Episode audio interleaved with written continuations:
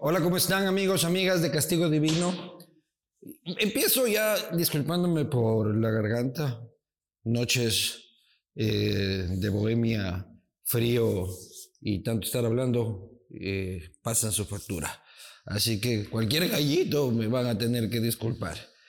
Para mí es un enorme placer estar este, una vez más con ustedes. Estamos aquí en MIFA Gallery, un lugar espectacular en Doral, Miami.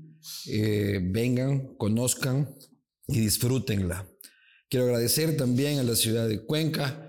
La ciudad de Cuenca eh, cumple con todos los aspectos, es un lugar espectacular para vivir, muy bien gestionada, la mejor ciudad para ir a terminar tus días. Tranvía, turismo, toda una belleza. Agradecer también a Aqua eh, Maquillaje Vegano, que como saben son los que permiten que este familiar rostro que ustedes ven luzca menos feo que lo habitual. A la ciudad de Quito, tu historia comienza en Quito, una ciudad milenaria llena de cultura, modernidad y viaja a Quito. Y por supuesto, yo que soy un tomador de café empedernido, puedo garantizar que Cosecha Roja es un café de puta madre. Así le voy a poner aquí en el eslogan al, café, debería ser así. Espectacular café ecuatoriano, em, café cosecha roja.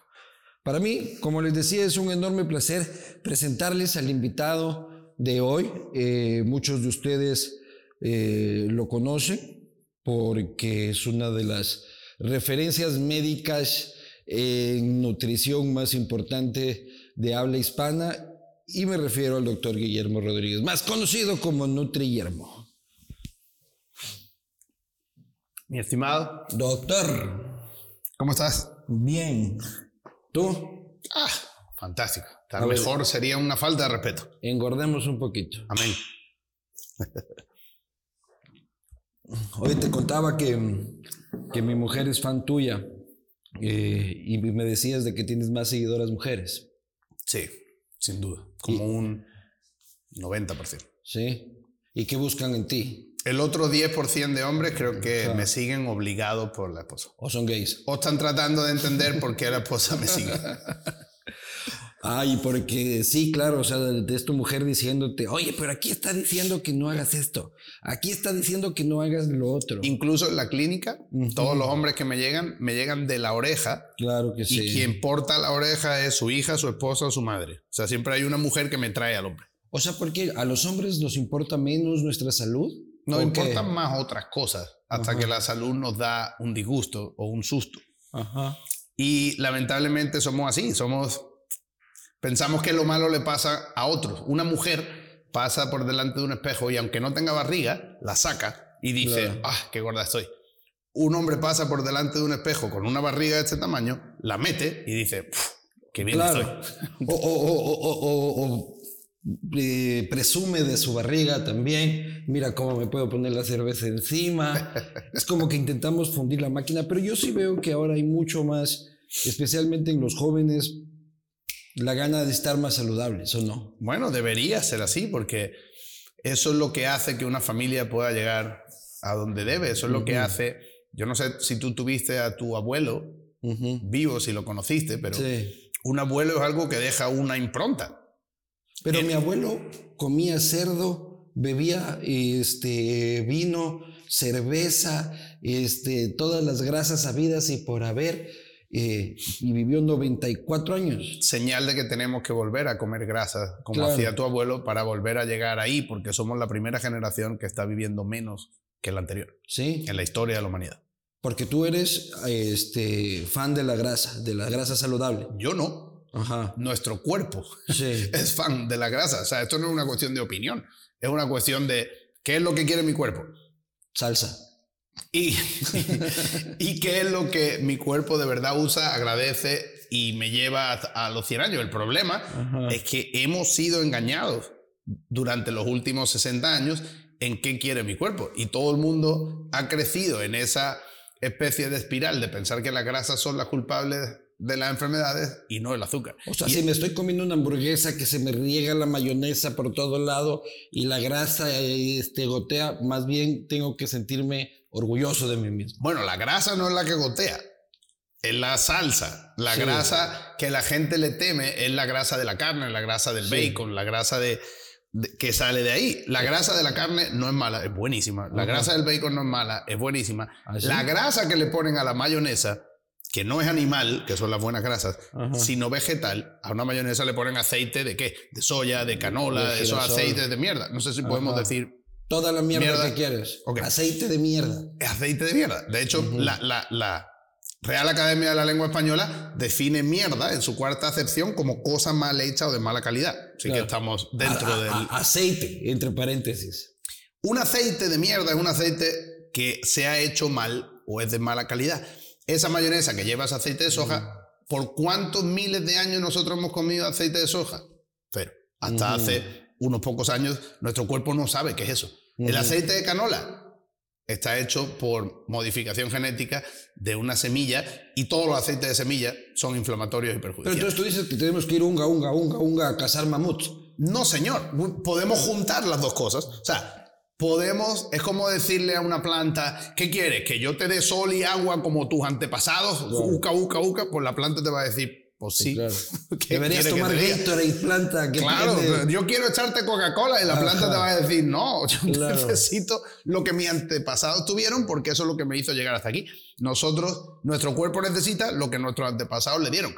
De hecho, lo necesita justamente porque nuestros antepasados fueron claro modelando lo que nuestro cuerpo va a necesitar en función de lo que le dieron. y eso no es negociable. Si yo le echo tocino uh, y, y, sale la grasa del tocino y ahí le meto mi huevito y todo, está todo bien ahí. Mejor que bien, está espectacularmente bien. Eso es lo que comen mis pacientes y eso es lo que los saca de la diabetes, de la enfermedad cardiovascular y de todo eso. El problema es que los estudios que han hecho tratando de demostrarnos que la hamburguesa con bacon era mala, no están contando lo que realmente mata de esa hamburguesa, que no es la carne ni el bacon, sino el pan, el refresco y las papas fritas en aceite de mierda. Sí, y el azúcar de la ketchup. Y el azúcar del ketchup, bravo.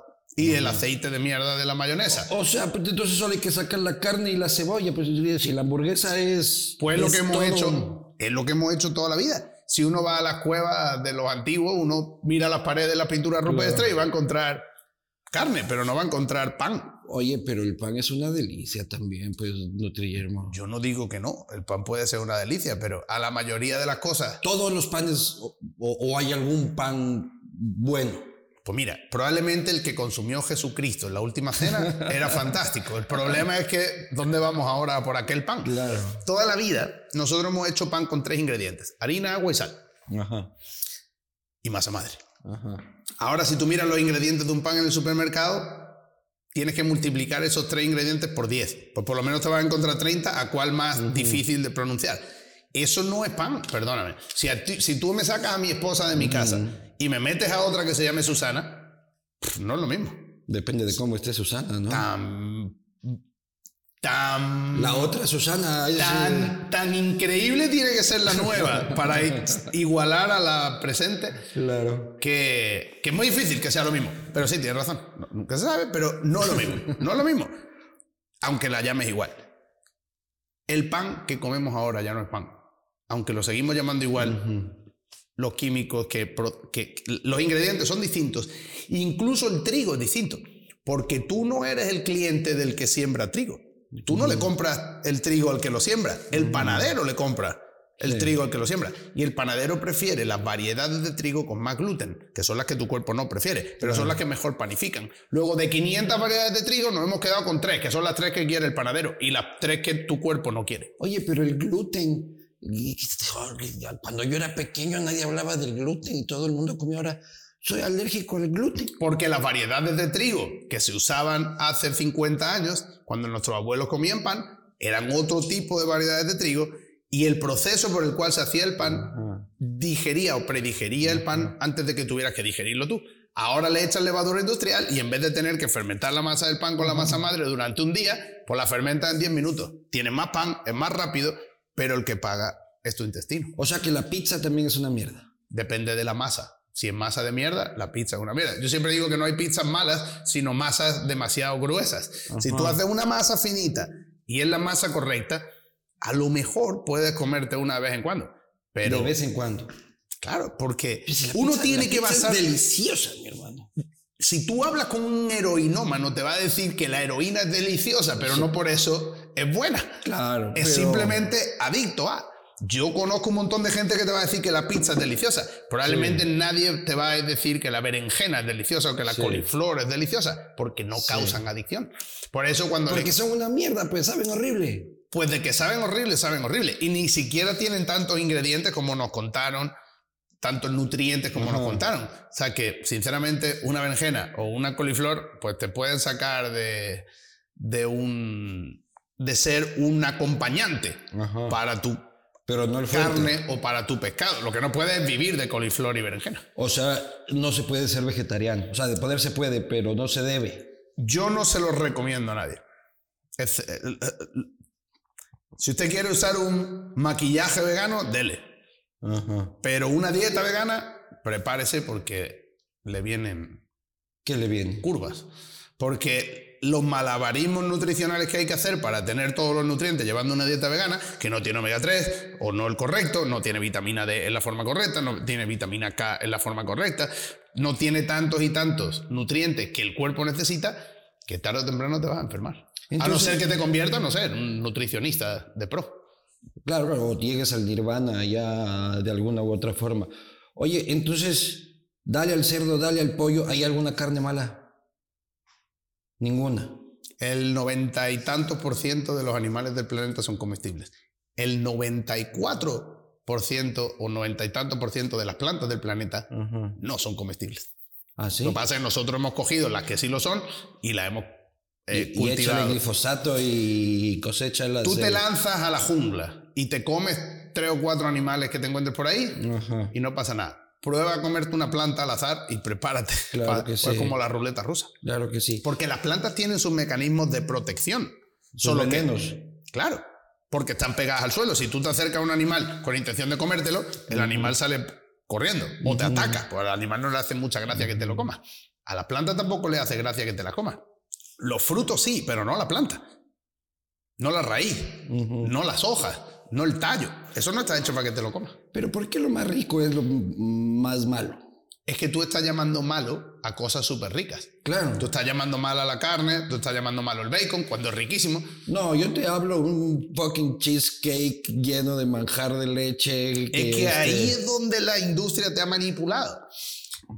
Para que tú sientas ese sabor rico cuando es un sabor del diablo. El único alimento que hace la naturaleza que combina grasa y azúcar es la leche materna, que es el único alimento que la naturaleza quiere que seas adicto.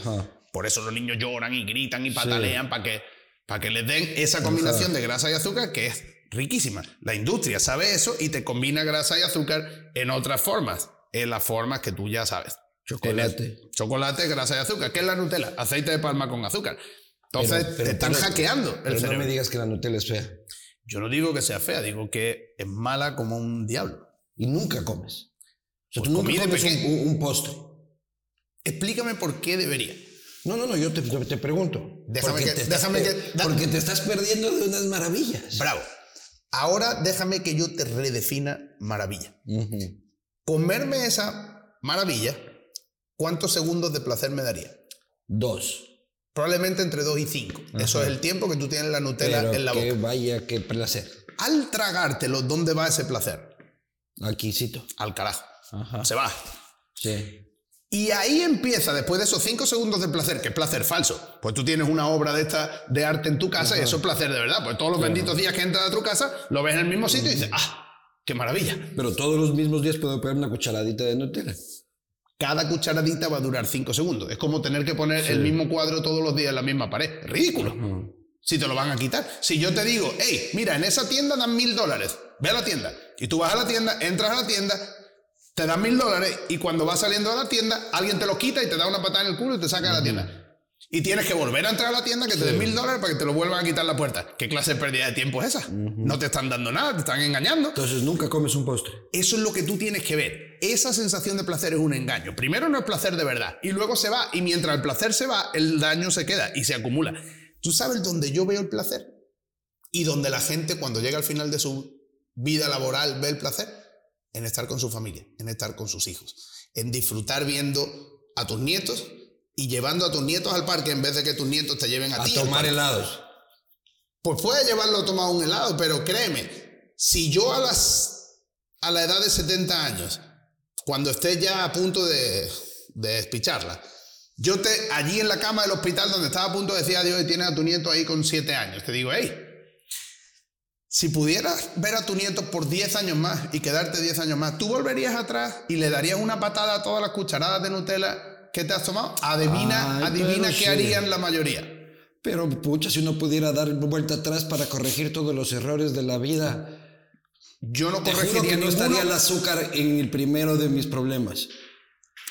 Retrocedería, retrocedería Pues el mira. tiempo para no pegarme con fulano, para no hacer cagadas borracho, para... Pues mira que la mayoría de la gente exitosa a la que entrevistan y le dicen, corregir, ¿cuál de tus cagadas corregirías? Ellos van atrás Nadie dice, y la mayoría dice, no ninguna. comerías Nutella. Porque mis cagadas me trajeron a donde estoy en cuanto Claro. al éxito.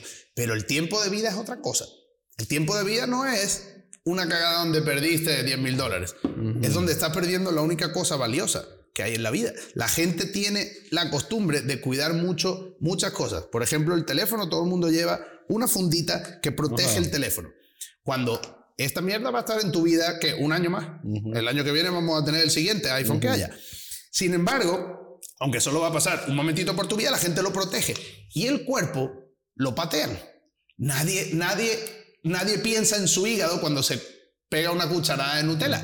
Porque sí, probablemente dañe mi hígado, pero ah, ya, ya veré qué hago. Sin embargo, cuando estás dando marcha atrás en el parking, tú no estás diciendo, ah, ¿sabes qué? Voy a darle un viaje a esa columna con el carro. Que se joda, no importa. Ya lo arreglaré después. No, todo el mundo cuida el carro y cuida el teléfono y cuida esto. Y el cuerpo que se Pero joda. porque tenemos, tenemos una afinidad por este, las cosas poco saludables. Yo, Por- tengo, yo, yo tengo una... Porque este, la gente no imagina a lo que está renunciando. Cada vez que tú comes, estás haciendo un intercambio por tiempo de vida que va o viene hacia ti. Y ese tiempo, en el momento en el que entiendas que no es tuyo, sino de tus hijos, o al menos compartido, tú no puedes jugar con un dinero que no es tuyo en el casino. Tú no puedes jugar con un tiempo que no es tuyo en la vida, con la alimentación. Esa es la cosa que necesita entender alguien. Y cuando la entienden, comen mejor. Pero wow, al ser humano le gustan los pecadillos, pues. Yo no digo que no, Le pero encanta, adivina qué va a pasar. el peligro. Adivina Yo qué va a pasar. una, yo- yo tengo una disciplina absoluta para prácticas y este, rutinas poco saludables. Para mí es imposible tener rutinas saludables. Me encanta todo lo que, todo Y lo que es peligroso. y eso va a tener un precio, lo que trato de Sí. decirte. Si tú eres capaz de aceptar ese precio, está bien. El problema es que el precio, tienes hijos. Sí. El problema es que el precio también lo van a pagar tus hijos. Si yo te dijera, la próxima vez que comas Nutella, un hijo tuyo va a perder un brazo. ¿Volverías, ¿volverías a comer Nutella? Te aseguro que no. Eres muy dark, eh. ¿Qué quieres que te diga? O sea, ¿qué quieres que me ponga a llorar cuando vaya a comer mi próximo postre? Estoy matando a mis hijos. Bueno, no, no, está- no le estás quitando un Claro. brazo a tus hijos, le estás quitando le, un padre. le estoy quitando al padre. Ay, pero qué Yo- si tú das a tu hijo a elegir entre perder un brazo y perder un padre, adivina qué elegiría tu hijo. Oye, pero mi hijo es adicto al chocolate. Por tu culpa. Seguramente. Es que yo soy Willy Wonka, hermano. Yo soy y mi esposa Algún también. día, como a todos los hombres, así empezamos, si te acuerdas, Ajá. esta conversación, algún día la vida te dará un susto. Y solo en ese susto, si, si sobrevives, vas a ver que, lo que estaba, con lo que estaba jugando era mucho más grave que con cinco segundos de placer. Esto tiene azúcar. Eso es jugo de pan. Esto es jugo de pan. Esa es la cerveza. Entonces estás, estás matando el tiempo de tus hijos, Nutriguillermo. Bueno, eso será si me la bebo. ¿Qué? Eso- ah, no, pues ya te la bebiste. ¿Quién dice? Pon la tuya al lado de la mía. Pero no te has pegado ni un sorbo. Hice como que se lo pegaba, ¿En pero no se lo pegué. Esto también está mal. Pues no es que esté mal, a lo mejor hacerlo de vez en cuando no está mal. A mí ya me hace daño porque llevo... con los amigos, pegarte unos tragos. Yo prefiero beberme un whisky, que no es zumo de pan y está hecho, el scotch está hecho bajo los mecanismos de hace miles de años, porque los escoceses siguen teniendo sus procesos y no usan cereales transgénicos, modificados genéticamente. Si tú analizas la cerveza que se vende en Estados Unidos, el 99% tiene restos de glifosato y restos de antinutrientes que te hacen daño. Me encanta la cerveza, pero como he estado tanto tiempo, en el momento en el que tú sabes lo que hay dentro, tú ya no eres tan favorable a dejarlo entrar en tu cuerpo. El cuerpo es el templo, igual que tu casa. Si tú supieras que alguien que es muy guapo, muy agradable y muy simpático tiene malas intenciones una vez entra a tu casa, ¿lo dejarías entrar? Si es que sabe a cerveza, tal vez sí. Luego tendrías que aceptarlo. Los tragos, ¿cuáles son los tragos buenos? Que ver la tarde que te estoy dando. Oye, voy a llegar así, voy a llegar al hotel así, puta madre. Oye, ¿cuáles son los tragos buenos? Scotch. ¿Por qué? Por lo que dijiste, pero en calorías Porque ahora se hace el alcohol, ahora se hace el alcohol con cereales transgénicos, modificados genéticamente, a los cuales han machacado a herbicidas. Y ese Roundup, ese glifosato, está en la mayoría de las muestras de alcohol. ¿Y un También, Depende de, de, dónde lo destiles. Ya hay vodkas orgánicos que lo destilan de patatas orgánicas o de arroz orgánico, de productos orgánicos. a eso hay que apuntarle. A lo mejor es mejor que el vodka tradicional, igual que el scotch es mejor que el whisky americano, bourbon. Igual que el... Pero a mí me gusta más el bourbon. Es que a veces tenemos que sacrificar los cinco segundos de la boca por las cinco horas o todo lo que dure en el cuerpo. Pero bueno, si me quiero emborrachar, ¿con qué me, puedo, me puedo emborrachar? Tranquilamente, con whisky. ¿Qué tal tequila? Tequila también. Pues está hecho también de forma artesanal. Puta, pero me cogen unas borracheras terribles con tequila. Yo no puedo tampoco. Ajá. Siempre alguien se besa con quien no debe. este, alguien se golpea con quien no debe. El, tequila debe tener algo ahí que, que, Sí. A mí y a mi esposa particularmente nos sienta como un tiro. Ajá. Siempre tratamos de no. Oye, entonces nunca comes un postre, nunca me dijiste. Nada. Mira, si yo voy a un sitio donde tienen un postre que yo sé que merece la pena, ya comí, luego mi, mi subida en sangre no va a ser mucho porque ya comí la carne, el pescado, lo que sea, y es de postre. Tú puedes pedir un postre al centro y agarrar una cucharada, metértela en la boca y experimentar eso. El secreto es saber que el resto del postre sabe a lo mismo. Claro, que se lo coma otro. Ya no hay nuevas sensaciones, ya no hay más recompensas, ya no hay nada más que repetir una sensación que ya conoces. La primera cucharada es aceptable, la segunda es estúpida. ¿Y con el alcohol funciona igual? No. Porque ahí la sensación de placer es más prolongada. Incrementa, no cesa. Más bien el primer trago es el que tú haces. Claro. A nadie le gustó nunca su primer trago de cerveza. Pero luego, luego, se va poniendo luego más... automático. Luego se va poniendo más divertido. Oye, y para curar una cruda, ¿qué recomiendas? empezar a curarla antes de irte a la cama.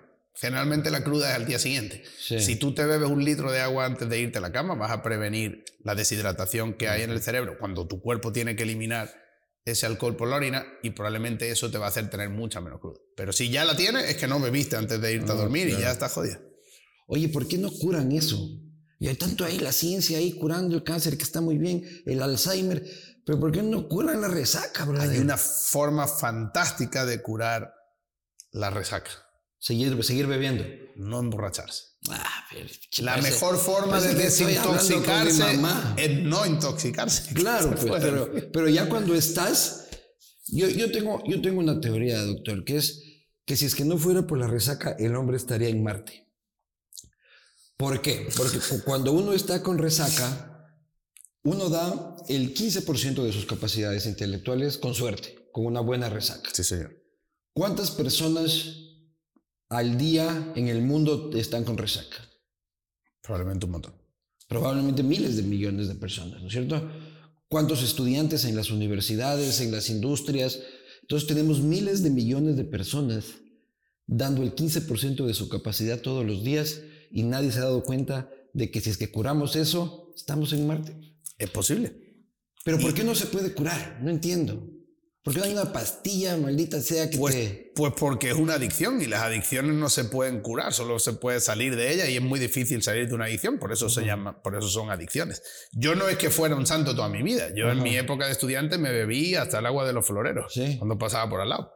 Pero llega un punto en el que ya te has cogido tantas cogorzas y has experimentado tantas resacas y has hecho tantas estupideces en la vida que ya dice, ¿por qué la próxima estupidez? Cuando la única, bueno, la única razón por la que uno bebía cuando era estudiante era salir por ahí, emborracharte, hacer algo gracioso que pudiera hacer que conquistases alguna chica por ahí. Pero cuando ya has sentado la cabeza, tienes una familia y tal, emborracharse empieza a dejar de tener sentido.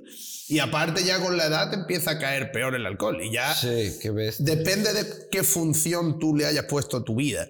Si el alcohol me va a hacer mañana no poder cumplir los objetivos que yo he puesto en mi vida, ¿para qué voy a beber si eso me va a separar de lo que yo quiero de la vida? La clave es tener un propósito, tener algo que conseguir. Y entonces cuando tú pones en fila las cosas que te ayudan... Yo quiero disfrutar la, vida en ese camino. Depende de cuando lo que... llegue así viejo de decir, confieso que he vivido. No, no me pegué el postre, que no me pegué ni sé qué, que ni sé cuánto. Yo quiero... yo quiero que llegue mi vejez sacudiendo una copa de brandy este, viendo el atardecer. Yo en este momento en el que yo te estoy respondiendo, a lo mejor dentro de 20 años te respondo distinto. Claro. Pero en este momento mi felicidad está en llegar mañana a una entrevista como esta y ser yo al 100%, y no estar dando respuestas feas porque tengo resaca. Ah, claro. Oiga, doctor, ¿y con las drogas cómo se lleva? Pues también he tenido por ahí mis, mis pinitos, pero no es que yo me lleve mal con ella, es que ellas se llevan mal conmigo. O sea, yo, yo, yo, no necesito fumar nada. Yo son, buenas, son buenas para adelgazar. Huelo a alguien que esté fumando algo y, y, y, me mata, me da sueño, me cae mal. ¿Qué puedo hacer? No, no me caen bien. Desde pequeñito no me, no me ha caído ninguna bien. La marihuana engorda. La marihuana destroza el cerebro. No. Destroza. ¿Por qué qué hace? Lo hace mierda. El, el alcohol lo hace mierda, pero la marihuana lo hace 10 veces. Y aparte... Da hambre y, engorda uno. Bueno, de hecho se usa para el tratamiento de la, de la anorexia. Claro. Pero es destructivo para el cerebro. Y las químicas, en cambio, adelgazan. Los cocainómanos están hecho un palo, pero... ¿Pero a qué precio? Los alcohólicos también, pero están desnutridos y tienen los días contados. Sí. La cocaína también es destructiva. Y es muy difícil que alguien que acostumbre su vida a estar bajo el efecto de cualquiera de esas sustancias, luego se acepte como es. Es muy difícil.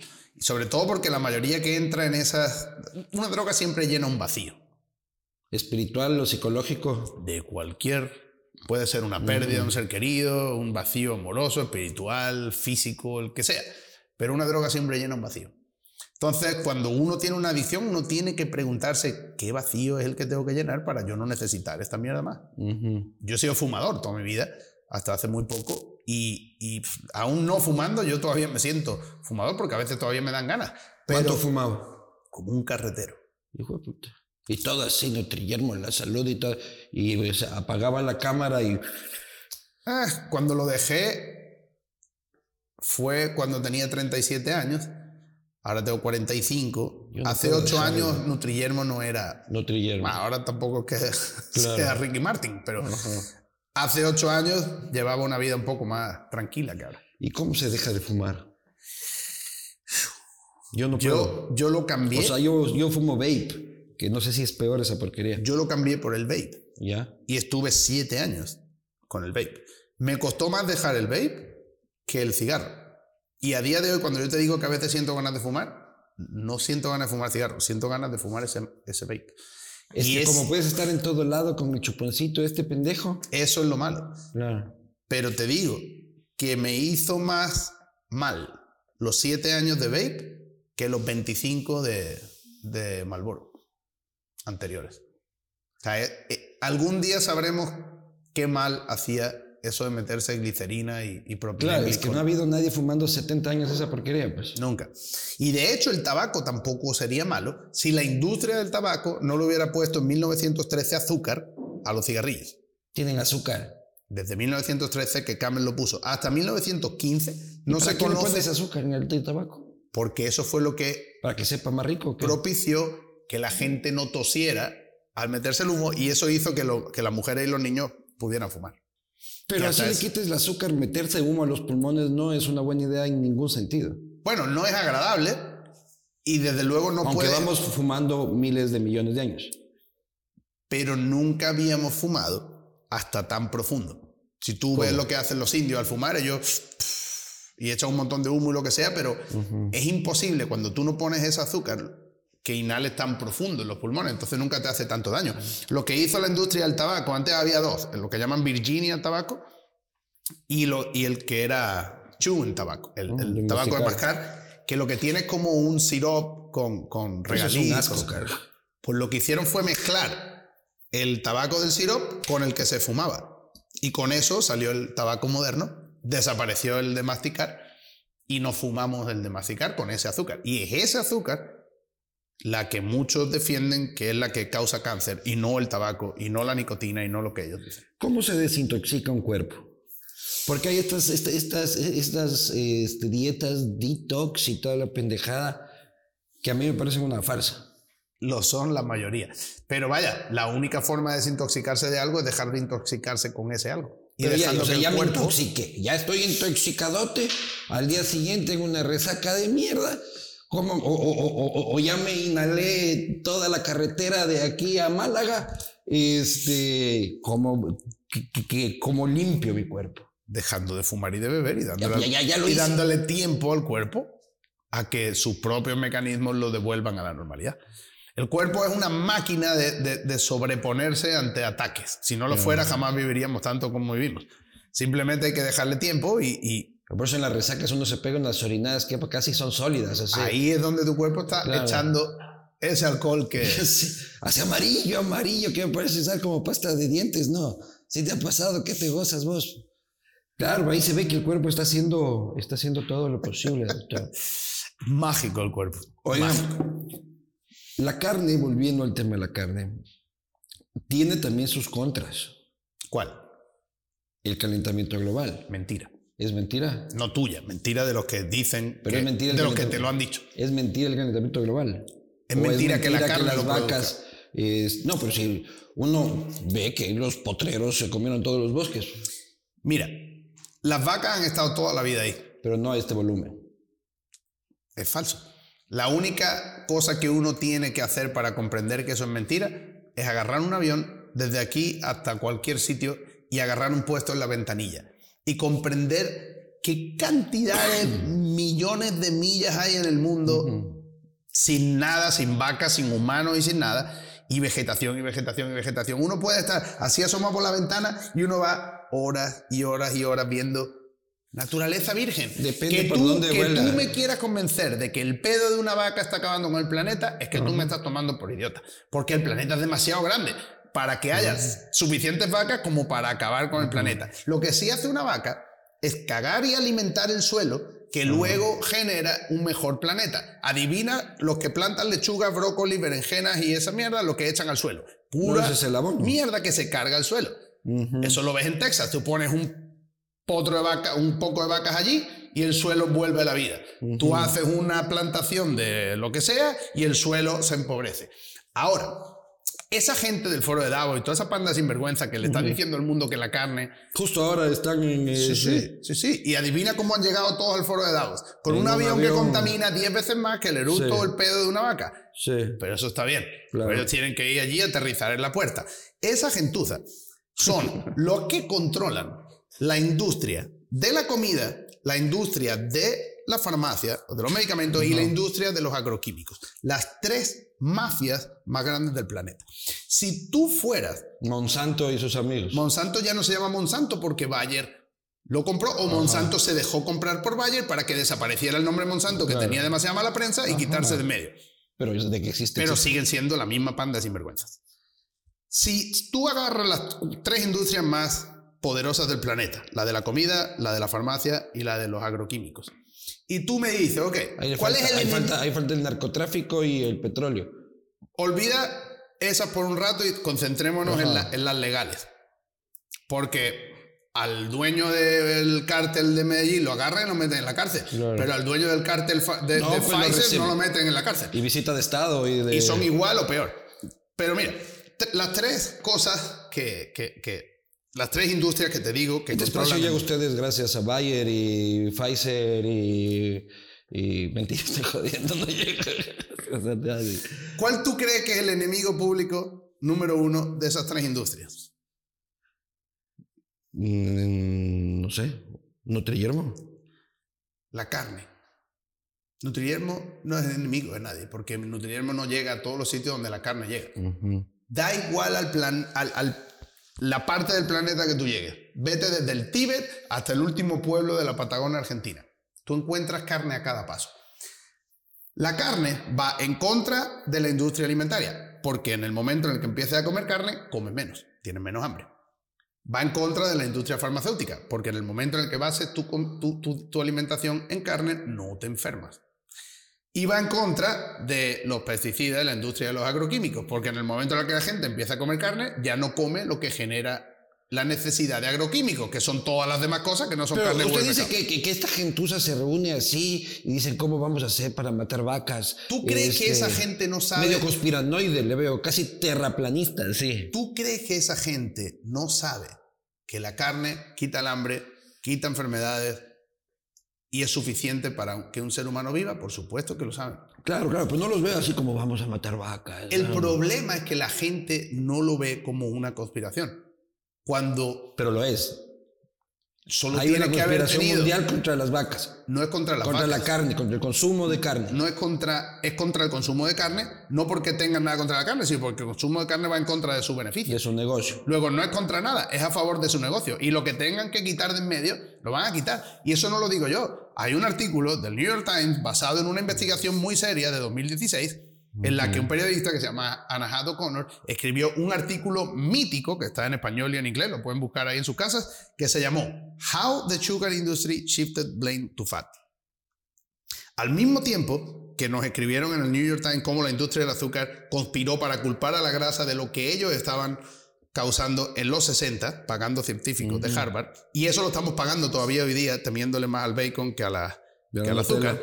Al mismo tiempo, The Guardian hizo un artículo que se llama The Sugar Conspiracy, la conspiración del azúcar. Yo les recomiendo a todo el mundo que vaya y lea ese artículo porque te describe a la perfección cómo esa industria ha conspirado literalmente, pagando científicos, pagando políticos, pagando asociaciones, para que tú creas una cosa en vez de la que realmente es.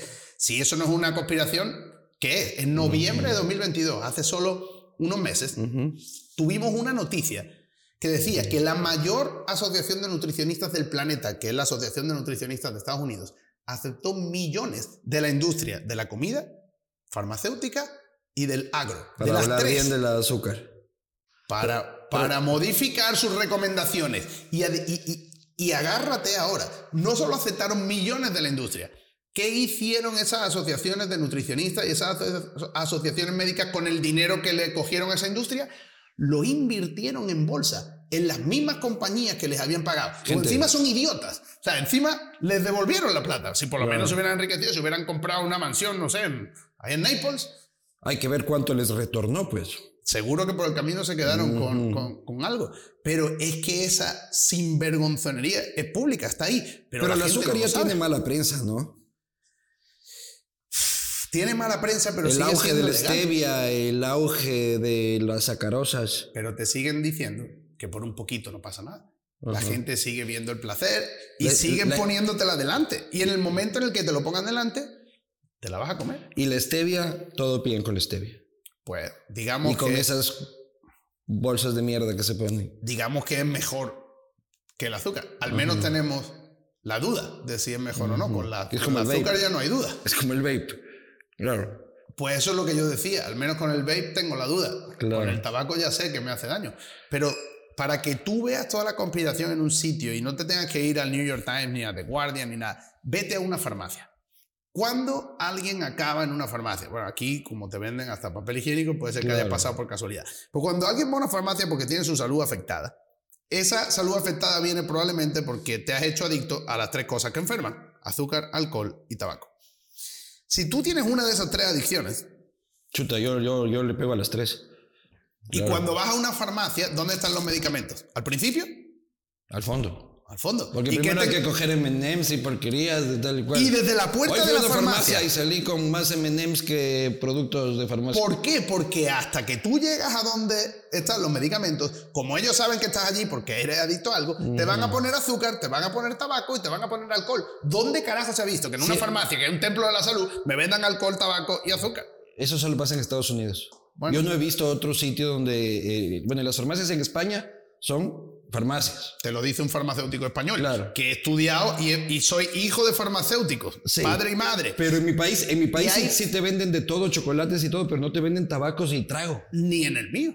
Porque la farmacia en mi país, en España, se entiende de una forma muy distinta a la farmacia aquí. La farmacia allí es un negocio familiar, la farmacia aquí es una mafia familiar. Solo que solo hay tres, cuatro cinco familias que mueven todo eso. Y nunca te han querido silenciar. Pues me han este, silenciado de muchas este, formas. Este grupo de malvados conspiradores mundiales. Pues no es que me haya tocado ninguno a la puerta a decirme nada, pero sí me han censurado muchos programas que he hecho en algunos canales nacionales aquí. Por hablar en contra de estas Por hablar en contra de alguna de esas industrias y también me han... Ahora mismo estoy censurado en mi Instagram. Llevo noventa y pico semanas con un warning en el que no puedo monetizar y en el que mis views diarios pasaron de 80.000 a 8.000. ¿Pero qué hiciste? ¿Qué dijiste? Que la vitamina D ayudaba con el COVID. Y eso dijeron que no estaba científicamente probado y que era fake news. Me dijeron en un statement que yo estaba desinformando. Pero la vitamina D funciona para... Vaya, que sí funciona. El problema es que ahora hay ese tipo de... Eh, ¿Cómo se llama? Censura médica o científica que nunca ha existido. Tú como científico has estado siempre libre de decir lo que te diera la gana porque Pero con, el COVID, con el COVID no había, como decir nada que no sea ¿Y eso no te da la versión oficial de la OMS. ¿Y eso no te da que pensar? Claro, pues, no, pues, y nosotros también generando contenido sobre que cualquier cosa se caía, se caía y se caía. Pero tú dices que el COVID también es una conspiración mundial yo no digo que sea una conspiración, pero la forma en la que se ha manejado el COVID es cuanto menos sospechosa de que hay algo detrás ¿Qué? que no nos están contando. ¿Enriquecerse con las vacunas? Esa es sin duda una de las aristas, pero no la, no la, no la principal. Reducir la población mundial. Es sin duda otro efecto colateral, no sé si intencional o no, pero ya sabemos de sobra que las vacunas han causado más muertos que el virus. Eso es un hecho. Ah. Eso es un hecho probado. Doctor. Eso es un hecho probado. Si yo ya voy, mira, aquí cuatro dosis. Y si es que mañana me dicen que hay que ponerse en supositorio la vacuna, me la pongo. A lo mejor tú has tenido suerte. Mi padre no tuvo esa suerte y murió por una reacción adversa a la vacuna. Es la persona que yo más quería en este mundo. Lo siento mucho, doctor. Y no, y no me va a convencer nadie. ¿Pero que le dio un trombo? Ajá. Uno no, Massive. O sea, le dio una, un derrame pleural y trombos hasta donde pudo. O sea, literalmente tenía las dos piernas negras. Eso y tantos otros pacientes que he conocido. Pero más que el COVID, no, Hace dos meses, un paciente que yo tengo desde hace seis meses y que estaba fantásticamente bien, pasó con la esposa por una farmacia, se puso el booster y al día siguiente estábamos en el hospital con cuatro infartos al día siguiente, cuando él estaba perfectamente bien. Usted no tiene ninguna vacuna. Usted es antivacunas. Eh, eso es una eso es una, o sea, cuando tú, eso es una cosa muy graciosa. Cuando tú le das a alguien que tiene un virus un antibiótico, tú puedes ser dos cosas, o un ignorante o un idiota. Porque los antibióticos no funcionan para los virus, son para las infecciones bacterianas. Y sin embargo, hay profesionales que le dan antibióticos a la gente que tiene un virus. El decir que no se le puede dar antibióticos a alguien con un virus no es ser anti-antibióticos, es ser inteligente y usar la ciencia para saber qué tiene que hacer. Si el señor que inventó la tecnología de ARN mensajero, se llama Robert Malone y que es un genio, lleva dos años diciéndole al mundo, por favor paren, que lo que están haciendo con mi tecnología no es. ¿Así? ¿Ah, para lo que yo inventé esa tecnología. Pfizer y Moderna. Él hizo un statement, hizo un vídeo histórico diciéndole a los padres, por favor no vacunen a sus hijos hasta que no pase un tiempo y esto mejore, porque lo que estamos viendo es una epidemia de miocarditis, pericarditis y problemas que luego no van a tener solución. ¿Cuántos niños han muerto a causa de eso? El hecho de que la gente no lo sepa es porque ha habido una mafia detrás de cubrir y una censura brutal a la hora de cubrir eso. Otro de los warnings que yo me llevé fue por decir que mi padre había muerto por culpa de la vacuna. Por una reacción adversa a la vacuna. Cuando Baers, la, la, base de datos del CDC, está llena de miles de documentos que prueban que hay efectos adversos de la vacuna. Pero usted no tiene ninguna vacuna. Eso es cosa mía. Pero, ¿y las vacunas de este, otras cosas sí han servido? Pues de este, la, yo no, digo viruela, de, de la varicela, de las que te ponen de niño. Yo no digo que no, pero de la que yo estoy hablando es de una claro. que ha sido... no quiere decir que todas son malas. Exactamente. Una que ha sido usada sin ningún tipo de... Es que había... Precaución. Pues que en tiempo era emergente la cosa. Eso es lo que te dijeron. Pero hay otros puntos de vista en eso de que el tiempo era... ¿Y a usted le dio COVID? Un par de veces. ¿Duro? Me duró una tarde la primera vez y un día la segunda vez. A mí también me dio, me, me dio bastante, bastante suave. Doc, quiero agradecerle mucho por esta conversación. Muy entretenido, ¿eh? Este, sí. Eh, de la conspiración mundial de todos estos hijos de puta, así que coman carne, si ven una vaca, láncense, este, si y se muerdan. La cruda, mejor. Sí, mejor. La carne cruda, todo bien. Pues a mí me encanta ya que mi bistec, pucha, pero por poco que todo lo que Todo lo que en la vida está ahí diseñado para que nos lo comamos, se puede comer crudo. Tú puedes comer carne cruda, ahí están los tartar, que a tanta gente le gusta. Igual que de pescado, ahí está el ceviche. El huevo también se puede comer crudo. El pollo no se puede comer crudo. Probablemente no. ¿Por pero, qué? Pero porque el pollo de ahora tiene muchas cosas que no debería tener. Pero prueba a comerte un frijol crudo. Acaba en el hospital, sino que muerto. los vegetales hay muchos que tienes que, la propia yuca, tienes que cocinarla y manipularla antes de comértela porque es tóxica. Entonces, los animales no son tóxicos crudos. La mayoría de las plantas no nos caen demasiado bien. Hay que repensar la nutrición. En este segmento nos hemos ido un poco tú y yo a los extremos. Ah, bueno, yo no, tú. pero, sí. pero, yo el radical. No hemos, no, hemos polarizado un poco porque, bueno, Así son todas las conversaciones que la gente tiene sobre nutrición.